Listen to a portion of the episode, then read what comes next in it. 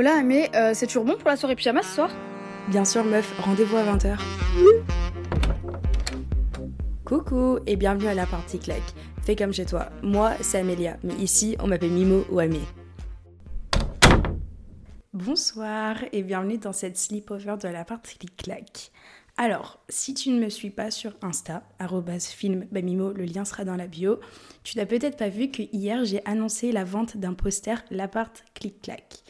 Via cette vente de posters, j'ai décidé de faire ça à but caritative et que l'intégralité des bénéfices de cette vente sera reversée à l'accueil de jour qui s'appelle Au tambour pour les femmes victimes de violences conjugales, mais aussi les femmes en situation de précarité en règle générale. Et le choix de cette euh, association, c'est lorsque j'ai eu l'idée de faire ça de manière caritative, j'étais en train de réfléchir à quels assos, et en fait, cette cause, c'est un truc qui me tient tout particulièrement à cœur parce que pour moi, les violences conjugales, c'est quelque chose que j'avais un peu. Enfin, j'ai toujours connu de manière. J'ai toujours entendu parler de ça, etc. Mais j'ai souvent associé cela à quelque chose qui se passait lorsqu'on était dans des couples mariés plus tard. Et en grandissant, j'ai vu la réalité de la chose, que c'est quelque chose que l'on voit autour de nous et que j'ai connu euh, dans, dans les amitiés que j'ai pu avoir. Et j'ai. Enfin bref, j'étais amenée à beaucoup voir ça. C'est pourquoi, dans cet épisode, j'ai sollicité mon petit rayon de soleil Clotilde qui euh, a malheureusement connu une histoire comme ça. Et je trouvais ça très important parce que elle a libéré la parole sur ce sujet. Et bah, je lui ai pas dit dans le podcast mais je suis tellement fière d'elle d'avoir fait ça parce que c'est pas du tout simple. Et j'espère que dans cet épisode, enfin on espère parce que je sais que tu peux parler à son nom aussi, que si jamais tu es dans la même situation, que c'est un énorme câlin et que tu te saches que tu n'es absolument pas seule, que si jamais tu as une amie qui traverse une relation dans laquelle il y a des violences, que ça soit physique, que ça soit moral, les premiers signes, comment venir en aide, parce que moi c'est quelque chose que j'ai connu et je savais pas comment venir aider une copine dans cette situation, ou même faire de la prévention en règle générale pour des futures relations, reconnaître les signes, comment s'en sortir. Voilà, je crois que j'ai balayé tout le sujet. N'hésite pas à aller voir mon Instagram filmbenimo si toi aussi tu veux acheter un poster La Partie Claque pour du coup donner de l'argent à cette association. Il y aura bien sûr l'épisode habituel qui va arriver ce soir à minuit, mais en attendant, je te laisse avec Clotilde. Du coup, je suis avec Clotilde. Pour contexte, dans tous les podcasts que j'ai pu faire, j'ai mentionné notre fameux groupe euh, de copines que j'avais au lycée. Et Clotilde en est une des survivantes. Youhou C'est-à-dire qu'on est devenues encore plus copines après le lycée. En vrai, en vrai entre tout le groupe, c'était pas celle avec qui j'imaginais rester. Ouais. Pour le coup, pas du tout. Hein. On, avait déjà parlé, genre en tête à tête, ou que nous au lycée. Non. non, mais vraiment pas. Mais je me, je me serais jamais vue te voir que toi. Oui, c'est vrai. C'était pas du tout dans l'optique comme ça euh, de base. Enfin, je sais pas, le groupe était grand. Il y avait déjà des duos, des trios, des machins dedans. Et on n'était pas dans le même pas du tout, duo, duo, trio. Pas du tout. En fait, je parlais, si je parlais à toi, je parlais forcément à quelqu'un d'autre en mm, mm, même mm, temps. Genre, je savais ta vie, tu vois. Mais c'est tout. Mais euh, promis, je, la prochaine fois que je te prévenir sur le podcast, ça sera peut-être pour un autre sujet. Un peu plus gay. Voilà. Parce que je sais que tu ne te limites bien sûr pas du tout à cette histoire. Et fun fact, Clotilde, ta story privée, elle s'appelle toujours Madame Bonheur Non, tu l'as changée? Si, non, c'est Miss Bonheur is back. Ah ok, mais tu voulais pas le changer? Oui, bah j'ai pas trouvé d'inspiration. Parce que Clotilde, quand j'avais ma première rupture amoureuse pendant le Covid, Clotilde faisait plein de stories en mode qu'elle était trop contente. Et c'était vraiment mon petit rayon de soleil post-dépression, rupture à l'âge de 17 ans, l'âge dramatique des ruptures oh amoureuses. Euh, et, du coup, bah, il se trouve que Clotilde, par la suite, a connu une autre relation dont on va parler aujourd'hui. Et elle a clairement le courage d'en parler parce qu'en vrai, si on remet, genre tu sais, tu te rappelles quand on allait manger ensemble en février? Ouais. Genre au tout début. Oh oui. Genre mm. là, de me dire qu'on est en train de parler de ça maintenant en mm, podcast, mm. mais je te, tu nous aurais dit ça, j'aurais jamais cru. Ah tu m'en parlais à peine à moi. Oui, c'est ça. Bah, en fait, j'ai tellement pas parlé pendant déjà toute la relation, même après, j'ai eu du mal à leur en parler là. J'aurais jamais cru que j'oserais et que j'aurais la force de le faire. Ça, c'est vraiment hyper dur. Et du coup, est-ce que tu peux donner juste un tout petit peu de contexte si tu te le sens, genre en mode à quel âge as-tu connu cette histoire et combien de temps est-ce que ça a duré à peu près? Ok. Euh, du coup, euh, j'ai rencontré ce garçon quand j'avais 18 ans. On s'est mis ensemble à peu près quand j'avais 19 ans et on est resté à peu près deux ans ensemble. C'était une grosse relation, euh, très sérieuse, tout ça. C'était ta première relation? La deuxième. J'avais déjà eu mon premier amour avant. Euh, et puis bah, c'était la deuxième personne que j'ai rencontrée et dont je suis tombée très amoureuse. Trop. Et du coup, bah, normalement, j'ai déjà introduit le, sujet du podcast. Mais euh, c'est quoi pour toi les, les premiers signes qu'une relation va virer euh, à quelque chose de plus euh, pas violent, que ça soit moralement, que ça soit physique, enfin tout C'est quoi les premiers signes pour toi que peut-être que tu n'as pas vu ou que tu as vu? En fait, les premiers signes, mais que j'ai pas voulu voir, c'était ces excès de colère. Pas forcément sur moi, mais déjà en temps normal. Et en fait, derrière, c'était les insultes hyper facile et hyper enfin, forte. Euh, comment il pouvait me traiter, me dire les choses, et c'est plein de choses que j'ai pas voulu voir au début. Au fur et à mesure, ça s'est installé comme ça, et c'était surtout la manipulation derrière de ce que je faisais, de ce que je disais, euh, un engrenage euh, qui se faisait. C'était très très psychologique. Enfin tout le long, c'était surtout la violence psychologique et orale. Mais au début, c'était vraiment que ça. Et après, c'est venu euh, la violence euh, plus physique. Et quand est-ce que ça s'est installé? C'était lorsque vous sortiez pas ensemble? Parce que vous avez une période où vous êtes fréquentés au début de sortir ensemble. À quel moment est-ce que ça s'est installé? Est-ce que ça s'est fait graduellement ou est-ce que... Ça a été euh, quand on s'est mis ensemble. Parce que avant, il ne montrait pas du tout ce côté-là. puis c'était une histoire déjà compliquée avant. Mais dès qu'on s'est mis ensemble, ça s'est fait au fur et à mesure, justement c'est ça qui est dur, c'est que c'est au fur et à mesure, un petit peu, un petit peu, plus un petit peu, enfin c'est de la joue à chaque fois. Et donc à chaque fois tu dis bah non mais c'est pas grave, c'est une fois, c'est la première fois, non mais il le fait jamais, euh, il continuera pas. Et c'est que des trucs comme ça, c'est un engrenage complet. Oui, du coup, tu vois pas la chose vraiment ah arriver en tant que telle. Parce qu'après, du coup, y a-t-il eu un basculement du coup à la violence physique assez rapidement ou ça s'est fait aussi graduellement Et comment est-ce que du coup, toi, dans ton état, parce que avec le recul que tu as maintenant et la personne que du coup moi je t'ai connue au début, j'aurais jamais imaginé te voir dans cette situation-là. Et c'est ça le problème, enfin, avec ces relations-là, c'est que moi, j'avais trop associé ça à des relations qu'on a quand on a à peu près 40 ans. Pour moi, les, mm. violences conjugales, c'est vraiment quelque chose que j'imaginais dans un couple plus âgé et marié et qui c'est pas quelque chose que je reconnaissais euh, avant de connaître cette histoire ou même ce qu'on peut voir autour de nous. Et du coup, comment est-ce que tu as vu ça arriver en fait? Bah, euh, quand il avait des actes de violence, c'était quand il avait bu. Donc ça, c'était... Euh, enfin, au début, c'était surtout quand il avait bu. Donc c'était vraiment l'excuse de... Bah, il a bu, c'est l'alcool, euh, les excès de colère, euh, il comprend pas ce qu'il fait, il se souvient pas de ce qu'il fait le lendemain, je l'accepte. Et derrière, vu qu'il y a eu toute la violence psychologique, vraiment, mais... Enfin, c'est l'emprise qu'il y a derrière, où du coup, tout ce qu'il faisait, j'étais réduit à me dire, c'est de ma faute euh, je l'ai mérité, il a raison, euh, je suis qu'une merde. Donc ce qu'il a fait, c'est réel, euh, je le mérite et je peux que accepter en fait. Alors que, comme toi, pour moi, les violences physiques, même toute autre violence, c'était vraiment des vieux couples, entre grosses guillemets, des couples qui étaient déjà mariés, qui avaient des enfants, enfin c'était plus âgé et pas à 19 ans. Enfin, 19 ans, c'est horrible. En fait, tu te rends compte que bah, t'es pas tout seul après, mais Ouais, quand t'es dans le coup, c'est dur à voir ouais, c'est ça. manière extérieure. De, de se dire que tu peux vivre ça aussi jeune, alors que tu devrais même pas y vivre n'importe quel moment dans ta vie, hein. mais tellement l'image qu'on nous donne, on nous a tout redonné, les, c'était des vieux couples, des couples avec des enfants, où les enfants du coup prenaient des coups aussi par exemple. Bah là, mais du coup, je, en fait, je pense que je comprenais pas, j'étais un peu dans un déni en mode de non, c'est qu'une passade, c'est que des actes comme ça, mais il est pas comme ça. Ouais, en fait, tu t'auto-justifiais. et en mm, fait, mm, c'est même pas lui qui justifiait, c'était toi-même qui justifiait la relation. Euh. Ah oui, oui. Et puis même, c'est des fois où moment je lui disais, oui, t'as fait ça. Mais c'est pas grave. Je lui donnais même pas le... la possibilité de s'excuser ou parce que je pense que j'avais peur qu'il ne le fasse pas aussi.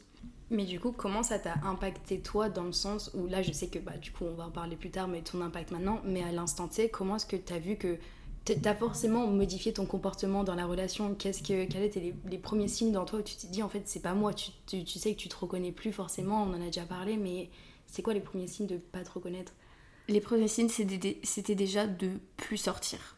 Ça vraiment, parce que genre je, pas, je dis pas en sortant en boîte ou euh, dans les bars etc, j'adore ça, mais c'était même pas ça, c'était vraiment plus sortir, voir plus personne. Parce qu'en fait je savais que ça se passait bien quand on était que tous les deux. Et encore, enfin dans la grande majorité du temps, quand on était que tous les deux, ça se passait bien. Donc du coup, bah, il y avait déjà ce truc où je préférais qu'on soit seul que accompagné, voir des gens, je voulais pas. La possibilité d'être dehors avec lui, je me disais, bah non, en fait, on est mieux tous les deux et je veux pas qu'il y ait d'embrouille. En fait, j'évitais tout. Et en fait, lui aussi ne supportait pas que je sorte avec mes copines, même si c'était aller au resto, boire un coup, soirée pyjama ou je ne sais quoi, parce que bah c'était une personne très jalouse, possessive et qui se faisait mille et, mille et un films, genre, et, du coup qui passait son temps à, à, marceler et euh, à me dire qu'est-ce que tu fais si je répondais pas dans les 10 minutes alors que j'étais simplement avec mes copines. Donc déjà ça, ça a été... plus sortir, plus parler aux gens, perdre de contact avec plein de gens parce que bah ils supportaient pas telle ou telle personne. Euh, alors que je suis une personne hyper sociable, j'adore euh, m'intéresser aux autres, mais sans ambiguïté ou sans. un peu trop des fois, mais non, j'adore parler avec les gens, c'est hyper intéressant et c'est vrai que bah, du coup j'ai perdu tout ce côté-là. Euh, et ça, ça a été le plus dur et le plus difficile. M'éloigner de ma famille aussi parce que bah, du coup tu caches des choses, donc tu caches ton état et bah, t'es plus pareil avec. Euh, alors que je suis très très proche de mes parents et ça, je pense qu'ils l'ont ressenti, sans me le dire, mais ils l'ont ressenti. Euh, puis aussi pas la façon de s'habiller, de me maquiller, parce que c'était des réflexions sur... Euh, alors, je pense pas euh, non plus m'habiller vulgaire, et peu importe, genre je pouvais même être à poil, il n'avait rien à dire. Mais juste bah, me maquiller un peu, me trouver jolie, bah, ça c'était vouloir plaire aux autres et pas forcément à moi ou à lui. en fait, j'étais Enfin, je sais pas, pour moi, un un mec, enfin, si t'es avec lui, bah, il doit être fier de te voir, trop content de sortir avec toi, de dire ça c'est ma meuf, genre, elle est trop belle, elle est trop fraîche. Et lui, c'était vraiment mode non, tu vas te montrer, tu vas euh, montrer aux autres que t'es belle, que tu veux plaire. C'était que pour les autres en fait, alors que pas du tout. Puis ça avait quand même eu un impact sur ton poids en règle générale. Ouais. Parce que moi, je sais que bah, j'ai suivi cette histoire de loin étant donné que j'étais pas forcément en France. Donc, et même, du coup, t'en parlais pas directement. Et quand on demandait, c'était en mode oui, oui, ça va et tout, quand on prenait des nouvelles. Mais en fait, ça s'est vu physiquement. Et je pense que c'était là mon signal d'alarme de me dire Attends, mais il se passe quoi avec Clotilde? Parce que physiquement, ton corps avait changé. Bah, déjà, dans ta manière de sourire, c'était pas pareil. Mais la perte de poids conséquente aussi. Mhm. Euh, bah, en... Pour contextualiser, en un mois, j'ai perdu 9 euh, kilos. Euh, un peu, genre vraiment très très rapidement. Enfin, en un mois, c'est c'est très très rapide. Et euh, donc après, j'avais d'autres choses qui n'allaient pas à ce moment-là, mes études, etc. Donc je pense que inconsciemment, je me mettais un peu dans ce déni en mode ah, c'est mes études qui ne me vont pas, etc. Euh, bon, au final, j'ai bien vu que c'était pas que ça. et en fait, euh, c'est vrai que du coup, mon corps a parlé plus que moi. J'ai eu donc du coup perte de poids, des gros problèmes cardiaques aussi, dû au stress en fait qui m'infligeait parce que bah en fait, t'es en vigilance tout le temps t'es manipulée au point d'être euh, vigilante sur tout ce que tu dis, tout ce que tu fais, ta manière de faire les choses, t'organiser ta journée, bah, c'est tout en fonction de comment il pourrait faire. Même de faire une sieste, c'était une organisation parce que bah, tu réponds pas pendant des minutes, des heures. Et bah, qu'est-ce que tu pourrais faire pendant ce temps-là? Enfin, c'était vraiment de la psychologie. Et en fait, mon corps a décidé de parler, donc euh, avec tout ça, et surtout avec la perte de poids, en me disant... Euh, enfin, en fait, j'avais beau manger même gras, genre je pouvais manger ce que je voulais ou, je mangeais pas des fois parce que du coup euh, c'est vrai qu'il y a vraiment des repas que j'ai sauté parce que j'étais pas bien. C'est de la perte d'appétit. Ouais, c'est ça, perte d'appétit. Aussi bah, le fait de vraiment être dans le dégoût tout le temps, donc des fois de vomir de mal-être en fait, pas du tout parce que j'avais envie de vomir, mais vraiment parce que j'étais pas bien en fait. Euh, et, ça a été, enfin vraiment le corps a parlé plus que... En fait moi j'étais vraiment dans un déni profond et mon corps a m'a dit en mode de... ouais c'est ton corps qui t'a fait ouais et en fait je l'ai même me suis même pas rendu compte de cette perte de poids jusqu'à que j'ai une copine qui me prenne dans ses bras une fois ça fait très longtemps qu'on s'était pas vu que je sortais. Elle m'a pris dans ses bras et elle m'a dit elle, elle m'a regardé elle m'a dit t'es un squelette elle m'a dit tu es hyper maigre. Et après, c'est maintenant, avec le recul, et même après que j'ai vu, même maintenant quand je regarde mes un an jour pour jour, tout ça, j'étais non seulement d'une maigreur, mais alors mon visage était hyper froid, hyper fermé, hyper fade. Et genre même mon sourire euh, sur certaines photos, je me dis mais il était tellement faux. Genre c'est, il est ridicule. Euh, genre je revois ma tête, c'était mais oh, ridicule. Ça me fait vraiment de la peine, enfin de m'être mis dans un état comme ça et de pas m'en être rendu compte surtout. après, c'était clairement pas ta faute, c'est pas des choses que tu peux contrôler. Enfin, c'est pas. Genre, c'est pas de la. T'as pas à t'en vouloir à toi, mm. clairement. Et t'aurais quoi à dire vis-à-vis de la traîne du coup du toxic boy avec mm. le fait que, bah, que ça soit dans les films, que ça soit sur TikTok, ou même les filles qui disent Ouais, moi j'ai envie d'un mec, un, mec jaloux, moi mm. j'ai envie d'un mec euh, qui est un peu possessif et tout. C'est quoi ton, du coup ton recul par rapport à ça? Parce que je pense qu'il y a une ligne très fine entre de la jalousie euh, par, par amour, ce qui peut arriver dans les relations, et du coup cette jalousie excessive qui en fait peu à peu peut conduire à des relations comme ça et comme tu dis tu peux t'auto-justifier. En fait, il y a trop ce truc où, euh, même quand j'étais au collège, je me souviens, j'avais des copines qui étaient avec des mecs un peu toxiques, qui leur disaient non, mais pas cette robe, je sais pas quoi. C'était vraiment un peu l'époque où tout le monde disait en mode ah, c'est trop stylé, mon mec est jaloux et possessif. Euh, j'ai jamais été dans ce truc-là euh, avant, enfin, c'est même, en plus, je suis même pas allée vers lui dans ce truc en mode ouais, il est jaloux, donc ça va être génial, etc. Pas du tout. mais en fait, oui, il faut de la jalousie un peu dans un couple. Je pense que voilà, on est tous d'accord, un peu de possibilité, évidemment, c'est normal. Mais c'est une toute autre chose quand tu le vis réellement. La vraie jalousie, la vraie possessivité. Enfin, en fait, c'est. Faut pas en rendre ça une trend, rendre ça. Enfin, glamouriser le fait qu'un mec est toxique. Euh, mon toxic boy parce que t'as regardé After, parce que t'as lu les After, c'est hyper stylé. Non, genre ça n'a absolument rien à voir que de le vivre. Et euh, c'est surtout quand c'est des... Oui, mec, un mec peut être jaloux et voilà, mais il ne peut pas euh, t'obliger à... ou même te priver de sortir, de t'habiller d'une certaine mm. façon. En fait, il y a vraiment... Il y a le côté, oui, jaloux, mais il y a le côté où, jaloux au point de t'interdire des choses. Et ça, c'est vraiment une comme tu dis genre il y a une ligne hyper fine d'un côté comme l'autre et tu t'en rends pas compte quand ça arrive donc c'est ça qui est difficile, mais il faut. Enfin, c'est un truc euh, hyper compliqué quand je vois des TikTok, hashtag toxic boy, euh, je veux mon mec toxique. Non En fait, je pense qu'aussi avec le truc, ça, c'est en mode. Nous, on a le recul, je mm. pense, euh, arriver à un certain âge de, de, se dire en mode, haha, genre, on fait la distinction entre hashtag toxic boy, mm. mais moi, je me dis, je suis quand même contente de ne pas avoir eu TikTok quand je grandissais parce que je vois la facilité que ça a de banaliser certaines choses. Mm. Et je sais que ça, j'espère que si quelqu'un écoute ça, et genre si jamais tu es au collège ou même au lycée et que tu peux banaliser ça, genre d'essayer de, prendre du recul sur cette situation et de voir la chose pour telle qu'elle est. Mais du coup, en parlant de, enfin, du coup, de quelqu'un de plus jeune ou quelqu'un qui peut-être connaît cette histoire, qu'est-ce que tu aurais aimé savoir? Parce que quand je t'ai proposé de faire ces podcasts et tout, c'était un peu la chose, tu sais, je voulais mettre en avant le fait que tu pourras aider quelqu'un. Donc si quelqu'un écoute ça et se reconnaît dans ton histoire, c'est quoi que tu aurais aimé savoir? Euh, j'aurais aimé savoir déjà que je valais mieux que ça. Que, enfin, en fait, savoir ma vraie valeur. Je pense que je savais que j'avais, enfin, de l'estime pour moi, etc. Mais pas assez pour me dire que ce qui m'inflige, je ne le mérite pas. Euh, puis même de te, vraiment toi-même te, te dire, mais je ne mérite pas ça. Enfin, je suis une personne gentille. Enfin, même une personne, je vous jure que même une personne méchante, je ne lui donnerais pas ça en fait à connaître dans la vie. Mais vraiment, euh, savoir de qu'est-ce que tu mérites, les valeurs et surtout suivre mes valeurs en fait. Suivre ce que j'aime et ce que je sais faire, comment je suis, mon caractère. Et euh, en plus, c'est une discussion qu'on a toujours eu genre, un mec c'est un plus. Et ça, c'est vraiment un truc à retenir. Genre, un mec c'est un plus même dans ta vie. Si t'as une vie qui rythme à 100 à l'heure, peu importe, genre ça doit être un plus euh, euh, en disant, bah oui, ma vie est à 100 à l'heure, mais c'est un plus et il va pas m'empêcher de faire ce que j'aime, de faire ce que je veux faire, mes projets, tout ça, ça doit être une personne qui va te pousser. Et en fait, c'est ça que j'avais, j'aurais eu besoin d'entendre et de vraiment savoir au fond de moi que fallait que ça soit un plus, que j'avais besoin de savoir moi ce que je méritais aussi. Genre vraiment de savoir mon estime et que surtout maintenant à l'heure actuelle et que je me dis, je pense chaque jour une fois au moins que c'était pas de ma faute Ouais. Genre, euh, c'est pas de ma faute. Et ça, c'est dur.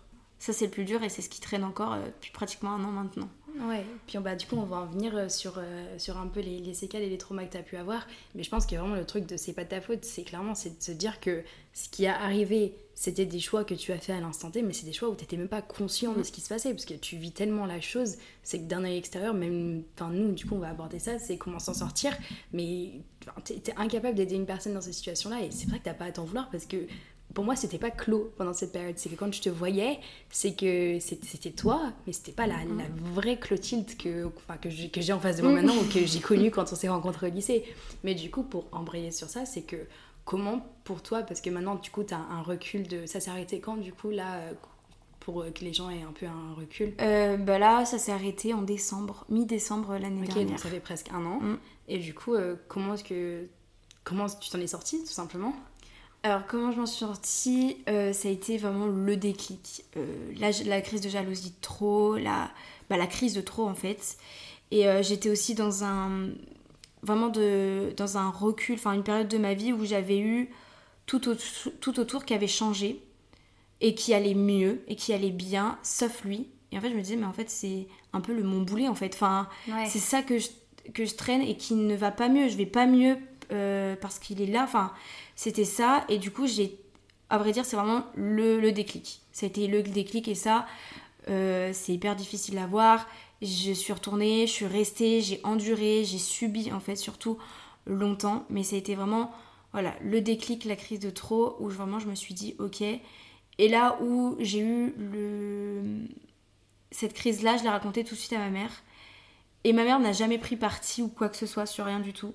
Et elle m'a dit, ok, stop. Je ouais. ne veux plus en entendre parler. Je veux plus se savoir avec lui. Et, euh, et ça, ça m'a vraiment. Enfin, en fait, j'ai eu en mode, ok, bah non, mais elle a raison. Enfin, qu'est-ce que je fous en fait?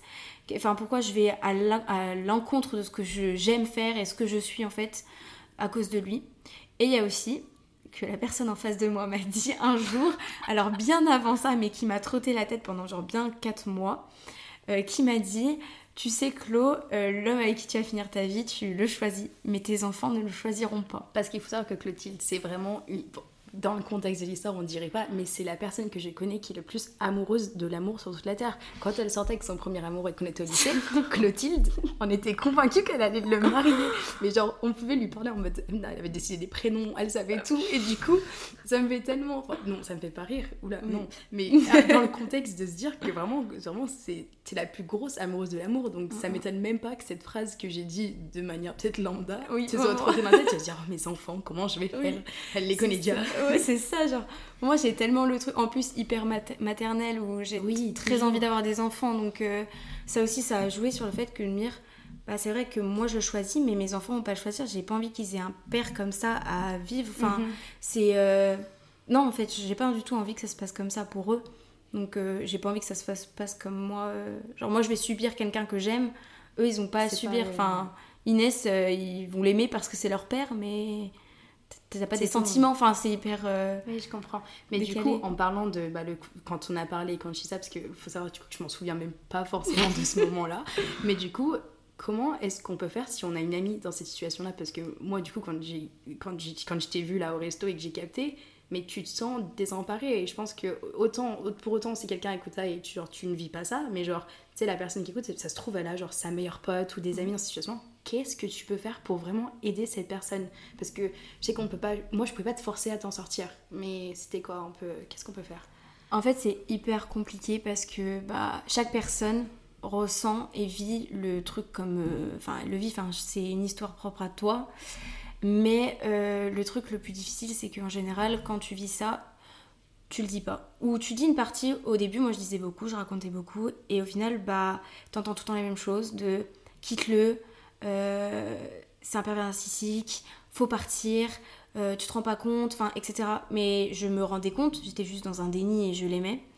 Et, euh, et, en fait, plus on te dit ça, plus tu as envie de prouver aux autres que mais non, mais moi je l'aime et vous voyez pas ce que, ce que je vis avec lui parce que en fait, c'était une énorme merde avec moi d'un côté, et de l'autre, il pouvait me sentir euh, la meilleure personne sur cette terre, passer des meilleurs moments. Euh, c'était infime hein, par rapport à tout ce que je vivais à côté, mais c'était des moments auxquels je me raccrochais, et des moments du coup que tu as envie de montrer à tes amis en disant Mais non, mais regardez, il est comme ça avec moi, il fait ça, euh, il me fait vivre ça, donc pourquoi vous dites ça? Et en fait, au fur et à mesure, bah, tu racontes plus, donc tu te refermes sur toi-même. Et ça, c'est très très compliqué, et quand as tes amis à côté, bah ils, ils savent sans savoir. Et en fait, en tant qu'amie à côté, donc c'est en vrai un travail hyper dur parce que moi-même, je pense que j'aurais pas su le faire ouais. en vrai. Mais euh, c'est t'écoutes, écoutez beaucoup. En fait, le, je pense c'est pas donner des ordres en mode euh, quitte-le, va voir ailleurs. Euh, c'est pas un mec qu'il te faut, sors. euh, même si ça le fait rager, t'en as pas besoin. Enfin, tu vois, que des trucs comme ça. Non. Pose des questions. Faut poser des questions. Peut-être écouter 100 fois les mêmes choses. Mais ou poser des questions vraiment en mode mais est-ce que tu te rends compte que, par exemple, mais ça, est-ce que tu l'as déjà vu ailleurs? Ouais. Est-ce que ça, en temps normal, tu l'aurais accepté? Euh, C'est par exemple, euh, s'il insulte, bah, quelle insulte il te dit Euh, Qu'est-ce qui te fait sentir le plus mal? Enfin, En fait, des petites questions comme ça qui, peut-être, en fait, au fur et à mesure de le dire à voix haute, parce que moi, je m'en suis rendu compte que vraiment, après, en le disant à voix haute, en le racontant, parce qu'il faut savoir que vraiment, jusqu'à la rupture, je n'ai pas parlé. Et c'est que un ou deux mois après où j'ai vraiment commencé à poser des mots dessus. Mais euh, c'est quand t'en parles que tu te rends compte des choses. Et du coup, d'en parler avec quelqu'un qui te pose des questions et tu mets des mots sur ce que tu vis, tu mets des mots sur des actes et t'es en mode Ah oui, ah, c'est ça que je vivais en fait. Et c'est ça que je vis actuellement et c'est pas, pas tolérable en fait. Mm. Et euh, puis même après, par exemple, moi, ça a été aussi des prises de conscience où j'avais une copine qui était dans une relation extrêmement saine. Et j'étais en mode Ah, mais ça se passe comme ça chez les autres Je ça. savais pas, d'accord, ok. Mais je me rappelle euh, quand on en a parlé après coup et que bah, du coup lorsque tu t'es sorti de cette relation et que tu essayes de renouer des liens avec des personnes enfin, à qui tu tenais et que tu voulais renouer des liens et que je me rappelle tu m'avais dit un truc en mode c'est que tu m'avais remercié de pas être partie et euh, bah, j'ai vu que du coup on a des notes mais j'ai vu que tu avais noté et pour moi la réflexion c'était vraiment en mode je me voyais pas m'éloigner de toi parce que du coup euh, il s'est passé quelque chose où elle est pas enfin Clotilde n'a pas n'est pas venue à mon anniversaire dû à cette relation et euh, je me suis dit, soit je peux me vexer et ne pas lui parler. Mais en fait, ma réflexion, c'était, ok, ça m'embête qu'elle soit pas venue, mais en même temps, ne plus lui parler, allait simplement te rapprocher cette, cette personne. Je savais qu'il te restait plus, plus beaucoup de personnes, car il y avait des histoires, et je me suis dit, bah, en fait, tant pis. Je me dis, elle sera là l'année prochaine, et tu étais bien là cette année. Tu as bien fêté ça. J'ai rattrapé, hein, tout, tout, tout, tout. T'étais bien là. Mais du coup, euh, ouais, je pense que bah, du coup, c'est mon conseil à quelqu'un qui traverse ça, parce que autant j'ai pas vécu ta relation toxique, mais autant je l'ai vu euh, du, du point de vue d'une copine. Mais pour moi, c'était vraiment ça. C'est en mode juste de. Je sais que ça peut être dur de vraiment suivre quelqu'un dans cette situation-là à qui tu tiens, de la voir se dégrader autant physiquement que moralement, la, la- la perdre. Mais euh, s'éloigner de cette personne ne va pas la récupérer. Enfin, ça fera tout l'effet inverse. Mhm, Enfin, du coup, je pense que tu peux.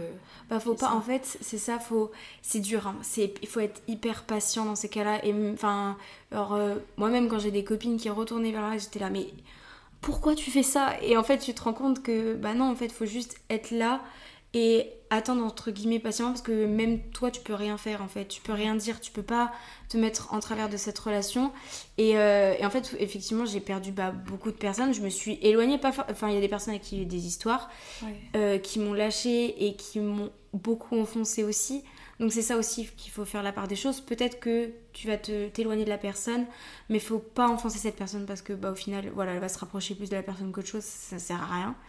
Et en fait, euh, bah, j'ai remercié Amé parce que bah, elle a eu la réaction Puis il y en a eu Que en ouais. j'avais eu besoin. Beaucoup, oui, euh, ont été là. En fait, dès que je suis sortie de ce truc, on a eu des discussions, des. Ouais. euh, en fait, beaucoup de personnes qui étaient là sans, vous... enfin, sans me dire je suis là, tu peux me parler, etc. C'était vraiment on est là dans l'ombre. Et quand tu sortiras de ça, tu sais qu'on sera toujours là pour te ramasser en fait. Ouais, c'est vrai que je me rappelle genre de début, quelques soirs qu'on a eu début de l'été, euh, bah, du coup avec Nel, je balance son prénom, désolée Nel, je sais pas s'il écoute ça.